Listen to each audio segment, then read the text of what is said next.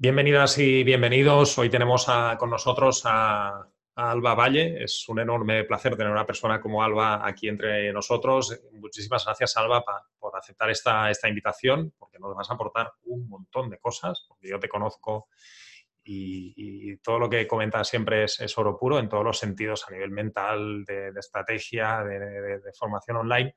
Te presento para que los que nos están escuchando te, te conozcan un poco más. Alba Valle es psicóloga clínica, experta en terapias de tercera generación e instructora de mindfulness. Hace ocho años empezó a trabajar en su propio consultorio, donde ha ayudado a más de 350 procesos psicológicos con éxito de todo tipo de problemas. También tiene su propio grupo de mindfulness terapéutico en Granada, donde trabaja, donde trabaja el enfoque de la terapia de aceptación y compromiso, por donde ya han pasado muchísimas personas.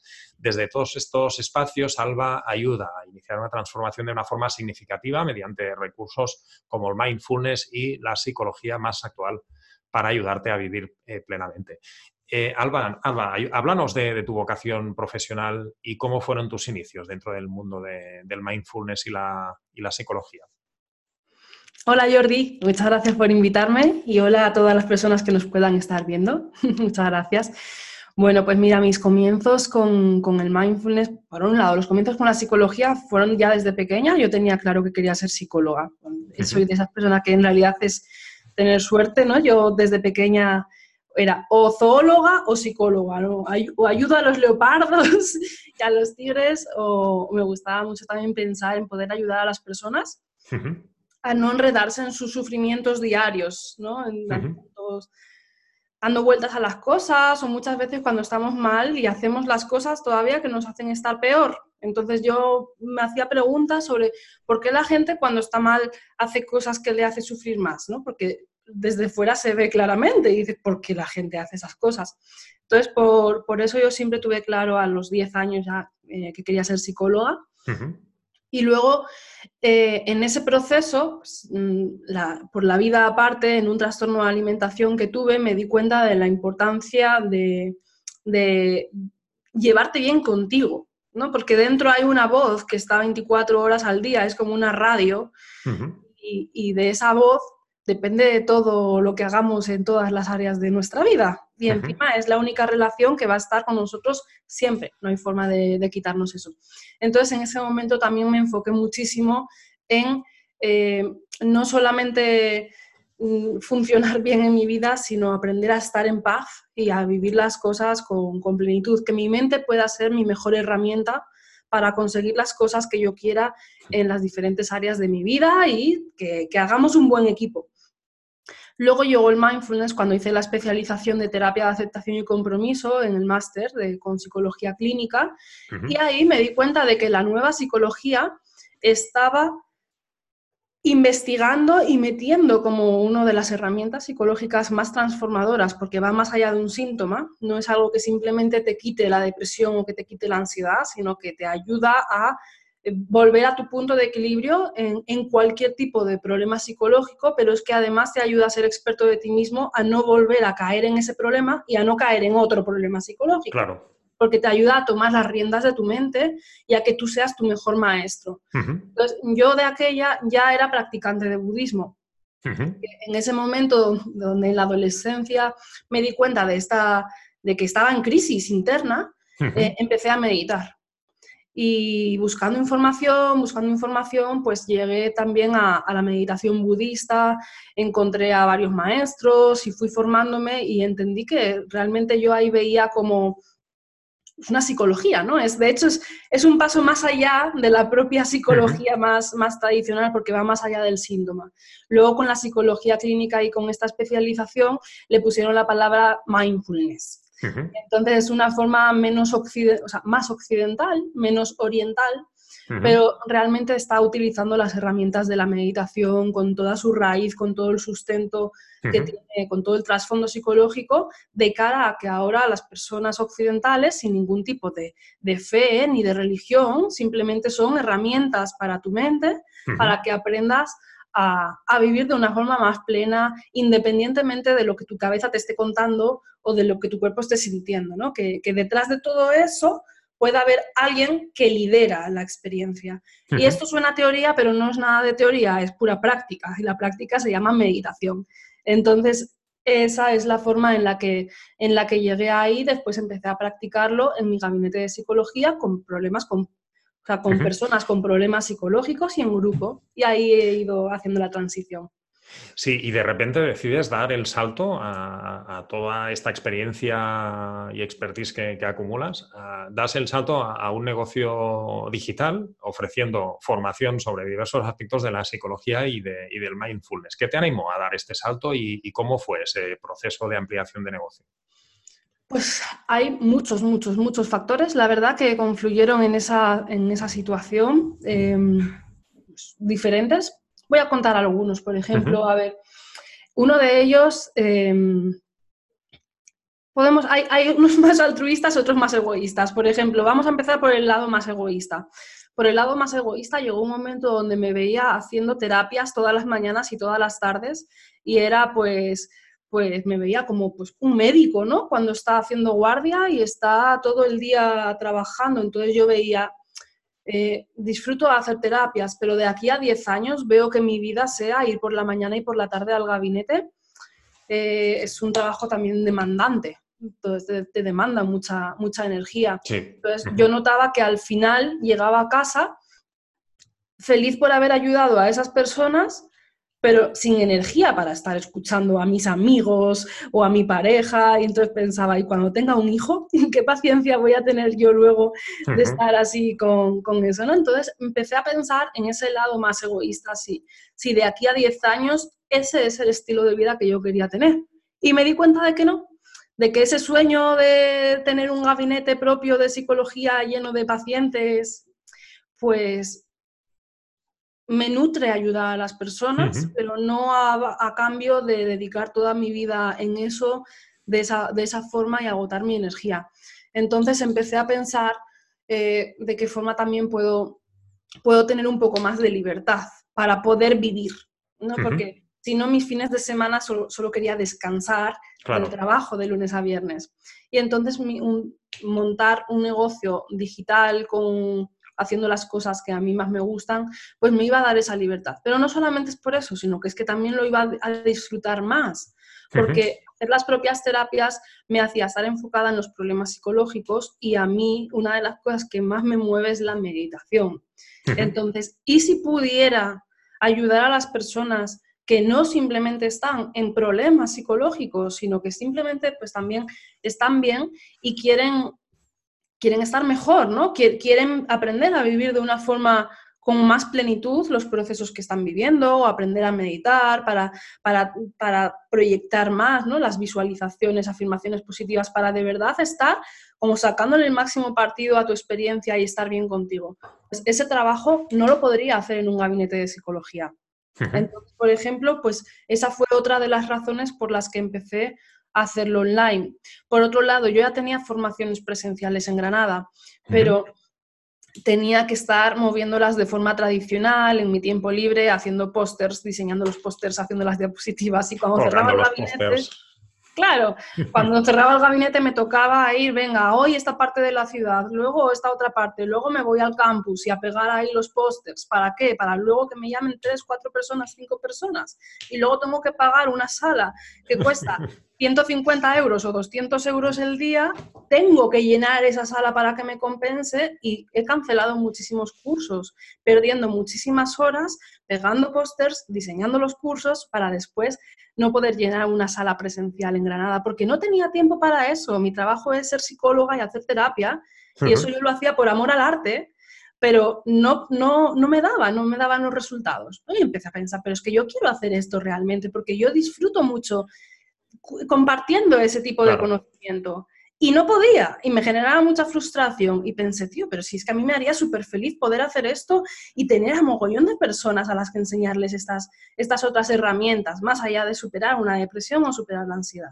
son herramientas de vida.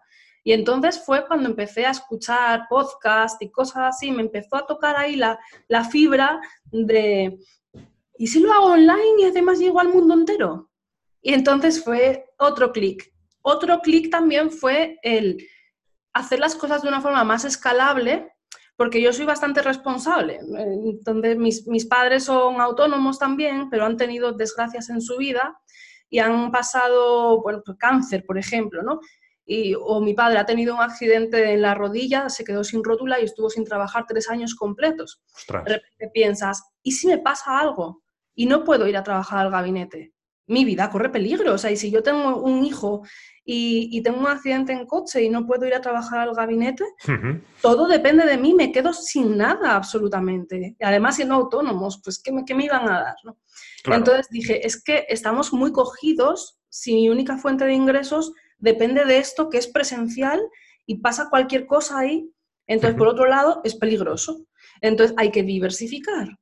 Y entonces, lo, de, no poner todos los huevos en la misma cesta, ¿no? ¿no? No poner todos los huevos en la misma cesta del presencial, sino tener también una parte online eh, consolidada. Diversificas y además la parte que diversifico, además es escalable. Entonces, más ingresos no suponen más tiempo. Por otro lado, mi madre necesita ayuda económicamente. Más escalable para todos los que nos están escuchando, Alba, es, en el caso de los cursos online, un curso que creas una vez y vendes las veces que quieras, ¿no? Es un modelo uno a muchos, ¿vale? Que es algo que en, la formación presencial no, podemos tener.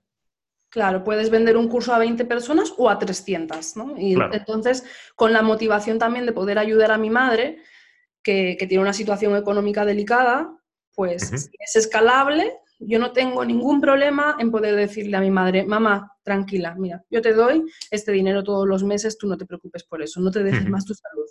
Entonces, eso es algo que puedo hacer si tengo un, negocio digital donde puedo vender 300 cursos con el mismo esfuerzo que vendo 20. Entonces, son muchos, muchos, muchos factores diferentes, tanto por disfrute, por libertad, por realización personal, por calidad de vida y por poder ayudar también a mi familia. Concretamente, Alba, has lanzado, ahora que estamos hablando de los cursos online, eh, has lanzado al mercado tu curso online El arte de meditar de tal forma que funcione. Eh, ¿Cuáles son las, peculiaridades, ahora concretando un poco más, de, lanzar un programa formativo que, apele tanto a un cambio interno en función de, unas necesidades emocionales? Las peculiaridades diría que es simplemente que puedas tener en cuenta cuál es la, la base que genere el mayor resultado. O sea, porque es, verdad que a veces uno puede pensar, eh, en terapia dices esto y dices lo otro y dices lo otro. Sí, pero, pero en realidad hay una esencia que es la que da el resultado. Entonces yo, yo estuve haciendo un trabajo de estar viendo cuál es la esencia que genera un cambio, esencia que genera un cambio, ¿no? Y destilar todas las herramientas a un punto donde, de hecho, pues es muchísimo más simple y da resultado. Esto ha sido también pues, por la propia experiencia clínica y todo, donde yo he estado haciendo estos ejercicios con, gente también en, terapias. Claro, que vas viendo, ¿no? Y esto te permite después... Claro, no me estoy inventando nada, yo sé que eso funciona y porque, porque lo, he practicado y entonces simplemente ves al final la mente es la mente, ¿no? Porque uno puede pensar, ya, pero esto, y si alguien tiene tristeza, le va a ayudar, y si alguien tiene celos, y si alguien lo que siente es ansiedad, o si alguien simplemente es que es muy nervioso. En este caso, aunque pueda parecer complejo porque son mundos emocionales variopintos, no lo es realmente. La mente es la mente. La mente funciona de la misma forma en todas las personas y simplemente las emociones son emociones. Da igual que lo llamemos celos, que enfado, que tristeza o que miedo son emociones. Entonces, ¿cómo yo gestiono mis emociones? Igual que los pensamientos son pensamientos, ¿qué más da un pensamiento A que un pensamiento B que un pensamiento C? Son pensamientos, es el lenguaje mental.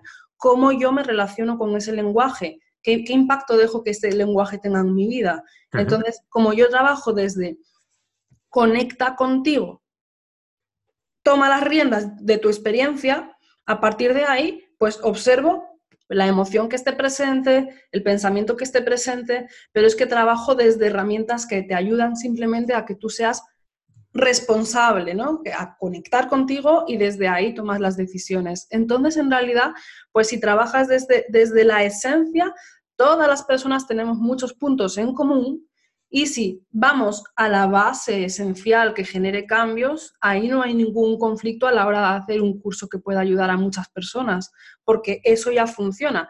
Por lo demás, si hay algún caso aparte, especial, lo matizas, pero, pero te centras en, dar la base que genera el resultado. Claro. Eh, en el mundo del coaching, Alba, entiendo que es importante saber conectar con, tu audiencia, ¿no? Una de las formas podría ser esta que, acabas de comentar, pues en base a tu experiencia, mirar los puntos en común. Eh, más aterrizando, un poco más en marketing digital, ¿cuál, es la, ¿cuál crees que es la clave para desarrollar estrategias de marketing digital para vender cursos online en el sector del mindfulness? Una puede ser esta que hemos comentado, pero más en la parte eh, estricta de, marketing digital para un curso online de estas características? Diría que dar mucha confianza. la gente tiene que confiar en ti, ¿no? Porque puede tener, pueden surgir los obstáculos de, ¿cómo va a funcionar esto online? O mejor me voy a un psicólogo. Puede estar un poco ese obstáculo, ese obstáculo se rompe simplemente si tú das confianza, si, si, si, o sea, puedes dar confianza de muchas formas. Yo, por ejemplo, escribo emails a diario, tengo contenido en mi blog todos los viernes, hay vídeos míos, me hacen entrevistas. Entonces, si tú vas poniendo energía en que alguien pueda buscarte, ver que controlas, estás rompiendo la objeción. De hecho, hay muchas personas que podrían ir a un curso de meditación en su ciudad presencial y vienen conmigo a mis cursos online. No porque sea un curso online de meditación, sino porque es el curso de Alba. Claro, porque les has generado una, confianza, has cultivado una, relación. Exacto. Esto es un, gatillo mental que, también activa la, decisión de compra, la, confianza. Y claro, esto se construye, como tú bien comentas, pues bueno, generando contenido, eh, haciendo directos, porque en los directos eh, también es donde se percibe más, ¿no? Eh, si, sabes de, si se sabe de lo que se habla o no, la gente puede interactuar, te puede preguntar y, y si les contestas, pues obviamente pues construyes una autoridad. Es decir, que para todos los que nos están escuchando, ¿no? romper esta objeción que puede existir en muchas personas del online, la parte de Internet, cuando generamos confianza, es uno de los gatillos principales que, pueden activar y que la gente confíe en nosotros, nos compren nuestro curso online y, les podamos eh, ayudar. También has creado, eh, Alba, un espacio de formación basado en una membresía, una membresía online, para los que nos están escuchando, una membresía pues es una suscripción, creo que mensual en tu caso también, que se llama Good Karma People, eh, donde con una suscripción eh, mensual propone retos semanales y da soporte como tutora. Eh, cuéntanos, ¿cuáles son los pasos para desarrollar un programa de membresía en el sector del bienestar emocional? En mi caso, como ha sido, habrá otras formas, ¿no? En mi caso, por cómo ha sido y ha salido bien a la primera y recomiendo que sea así porque pensándolo es un proceso natural. Eh, primero he tenido mi curso donde entra mucha gente con resultados. O sea, es un curso que funciona, la gente que compra el curso está muy contenta. Entonces, el siguiente paso natural es, ¿y después del curso qué? Porque en el curso aprendes a meditar de una forma que funciona para tu día a día. Perfecto. Después ya tienes las herramientas en tu mente y sabes gestionarte bien, sabes estar en equilibrio, gestionar tus emociones, tus pensamientos. Vale, ¿cuál es el siguiente paso? Entonces ves algo que pueda complementar a lo que ya tienes y que es el trabajo de, corazón, ¿no? realmente de lo que haces. En mi caso es enseñar a meditar de una forma que funcione en todas las situaciones de la vida, en los conflictos, en las relaciones, en, todo, en, la vida. Vale, tenemos eso, lo que toca es empezar a vivir de una forma más consciente y hacer un trabajo más fino en otros aspectos. Por ejemplo, en las relaciones de amor, en la relación con la comida, en, en cómo trabajamos. Entonces se hace un trabajo más específico. Pero ese trabajo específico tiene sentido porque tú ya tienes un trabajo previo hecho y ya sabes meditar y sabes controlar tu mente, ¿no? En el mejor de los sentidos. Entonces, después de tener un suficiente número de personas en el, en el curso, pues puedes ofrecer un siguiente paso que de hecho es lo que la gente me estaba pidiendo. es escuchar Sí, sí, lo de escuchar, lo que decimos siempre, ¿no? Escuchar al mercado y escuchar los problemas que, tiene la gente o qué quiere la gente y ya lo tenemos todo hecho. Claro, y no es, aquí diría, escucha, no es algo que tenga que mejorar de este curso, porque la promesa de este curso es una, ¿no? En mi caso es aprender a meditar de una forma que funcione. Ah, pero que es que la gente quiere hacer un trabajo más personal, con, otro tipo de, de, cuestiones. Perfecto, pues vamos a trabajar cuestiones de vida en un grupo más en petit comité, con más acompañamiento y que sea una continuación después, una vez que alguien tiene estas herramientas. Entonces, escuchas a lo que la gente te está pidiendo y vas dándole los pasos naturales. Entonces, está muy bien porque además de, tener un curso, luego tienes algo que es una constante donde sigues generando familia. Yo recomiendo mucho eso, el generar familia con las personas que te siguen, hacer una tribu, eso te da... Generar comunidad, esto es muy, muy potente y es lo que mucha gente busca. Es decir, no tanto comprar el contenido, que también, sino el hecho de aprender en comunidad, pues es, es, algo también muy potente, ¿no? Es decir, que el aprendizaje así en grupo, a nivel online, también es, es un valor añadido indiscutible. Y en relación a lo que comentas, bueno, nos, lleva a la conclusión de que sin darnos cuenta alargamos el ciclo de vida del cliente, ¿no? Eh, simplemente ayudándolo más. Es decir, que enlazamos de un programa formativo con otro eh, simplemente porque ellos mismos nos lo han demandado, ¿vale? Y de una forma natural alargamos el ciclo de, vida del cliente y lo podemos seguir ayudando, que, es lo más importante.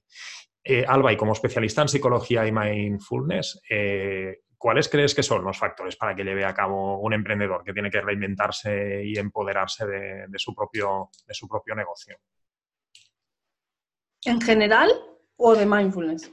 Eh, en general, pero como especialista en psicología y, mindfulness. Factores que un emprendedor que quiera reinventarse y empoderarse eh, con su propio negocio tiene que llevar a cabo. Bueno, yo diría para es que hay que allanarse el camino, entonces para allanar el camino necesitamos una ayuda, necesitamos la ayuda de un guía y compañía. Es la forma de ponerte el camino de una forma más, más fácil. Uno a solas en casa empieza a perderse en la infinita lista de cosas que hay que hacer y aprender, ¿no? Porque nosotros somos profesionales de lo que hacemos. Entonces, el resto es un mundo enorme de cosas que hay que hacer. Hay muchas cosas que serían buenas ideas hacer, sin embargo, no es el momento y uno no sabe cuándo es el momento. Entonces, nos, nos perdemos ahí y empezamos a ponernos la zancadilla.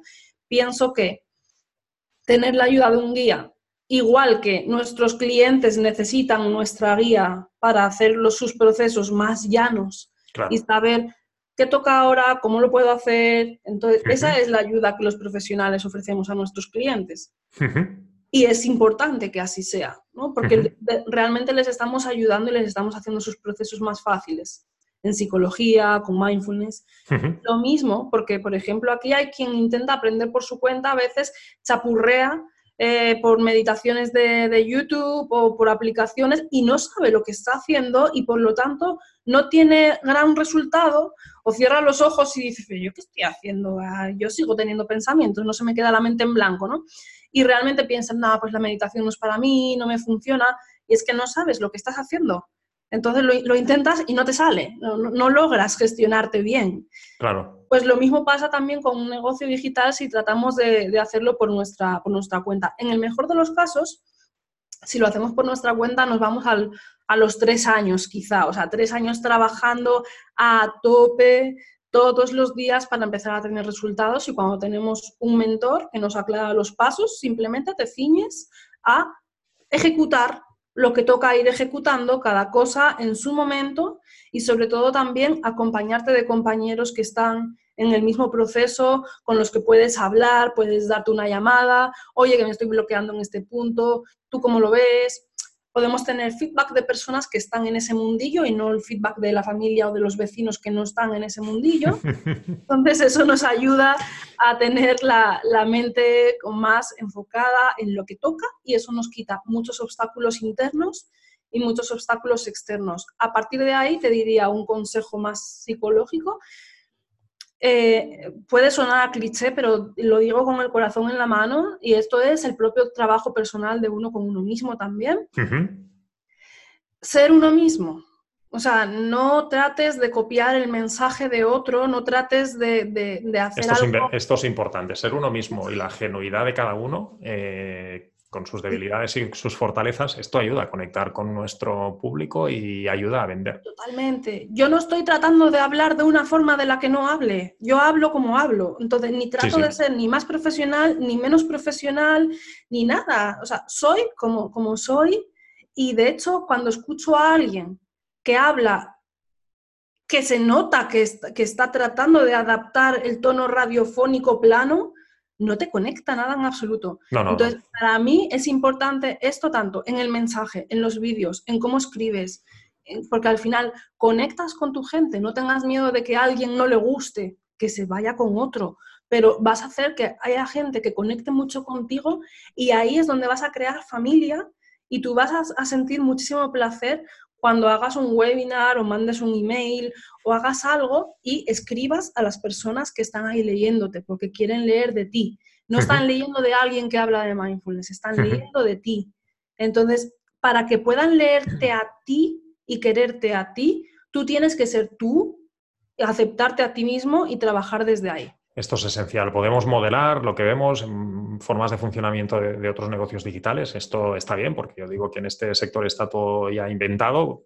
Podemos modelar modelos de negocio que ya funcionan, pero no hay que copiar, hay que ser la esencia uno mismo porque esto ayuda a conectar hace que la gente confíe con nosotros y ahí es cuando se producen más ventas de, cursos online. Nos quedamos a nivel de conclusiones con todo esto que comenta Salva. Animamos también a, todas las personas que quieran construir cursos online que no pierdan estos tres años que decía Alba, sino que vayan acompañados de la mano de un mentor que ya lo haya conseguido y que en pocos meses tengan su negocio de cursos online en marcha muchísimas gracias por estar, Alba, aquí con nosotros, aportar tantísimo a, nuestra, a mi comunidad y te mando un abrazo enorme.